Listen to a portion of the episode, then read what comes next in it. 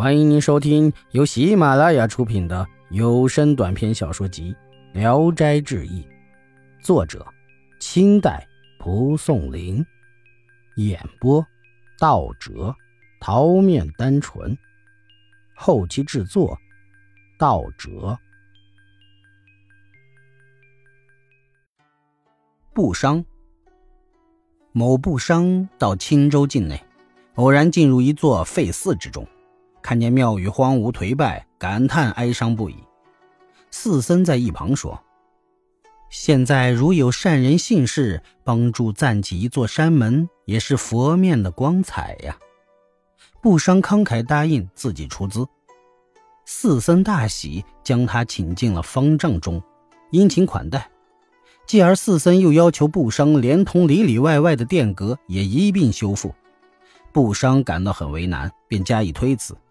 四僧坚持要求这样做，言辞神色逐渐变得凶狠无赖。不伤害怕了，只得将自己的财物锦囊倒出，全部交给了四僧。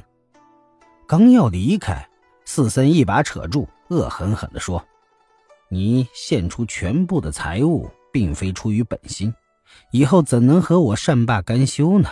倒不如先让你死。”持刀逼近了不伤。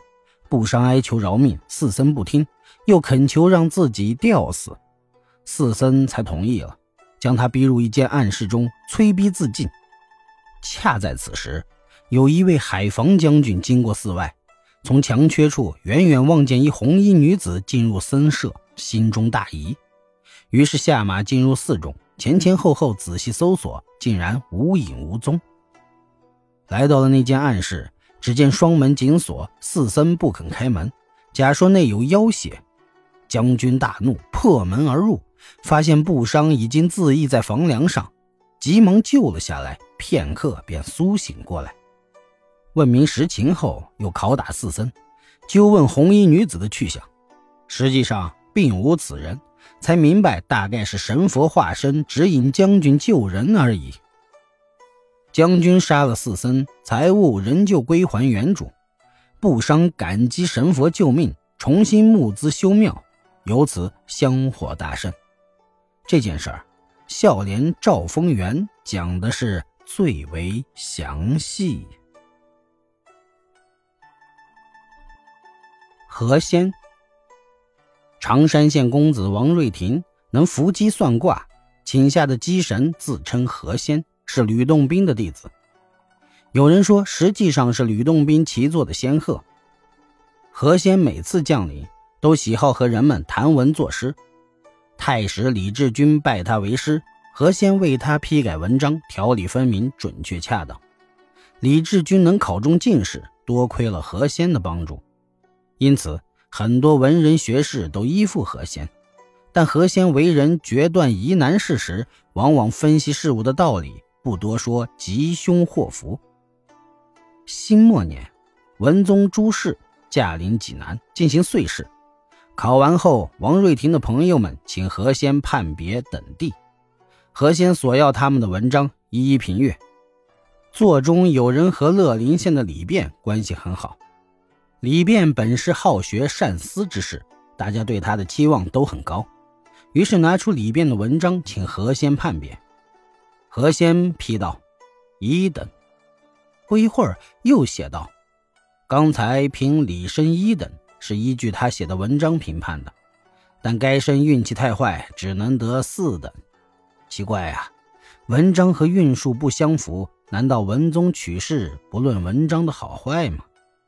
你们稍等，我去看看。”过了一会儿又写道：“我刚才到提学官衙中，见文宗公事繁忙。”他所焦虑的事儿根本不在平月考卷上，一切都委托给六七个募兵处理，林生和利坚都在其中。这些募兵前世没有一点根气，大都是恶鬼道上的游魂，到处讨饭吃的。曾在黑暗地狱中蹲了八百年，损坏了眼睛的精气，就像人久在洞中一样，乍出洞，天昏地暗，没有个正色。所以评起文章来只会是好坏不分，其中还有一两个是人托生的，但阅卷分槽恐不能正好赶上呢。大家便问挽回的办法。何仙批道：“办法是有，大家都知道，何必再问？”众人明白了何仙的意思，便告诉了李变。李变害怕，忙带了自己的文章去征求太史孙子墨的意见，并告诉他文章运数不符的预兆。孙子墨看了文章后，大加赞赏，认为凭李变的文章绝对没有不考一等的道理。李变因孙子墨是文学大家，听了他的话便放心了，再不把何仙的预言放在心上。后来放榜。那李变果然仅是四等，孙子墨十分惊骇，又拿来了李变的文章反复审阅，还是找不出一点毛病，无可奈何地说：“文宗朱公一向有文明，肯定不会荒谬到这种程度，这一定是他的募兵中那些醉汉、不懂文章的人干的。”于是大家越发佩服何仙的神意，一块焚香祝谢他。何仙又批道：“李生不要因为暂时的委屈便感到羞愧，应当将判错的试卷多多抄写，广为传颂，让大家都看看，明年即可得到优等。”李便按照何仙说的去做了。时间一长，文宗衙门中也听说了这件事儿，便安慰李便。第二年考试时，果然名列前茅。何仙就是如此的神异。易史是说，幕府中的无能之辈这么多，无怪乎京城里的丑妇相中，一到晚上就没有闲床了。哎，真是可悲呀！本集演播到此结束，谢谢大家的收听。喜欢请点赞、评论、订阅一下。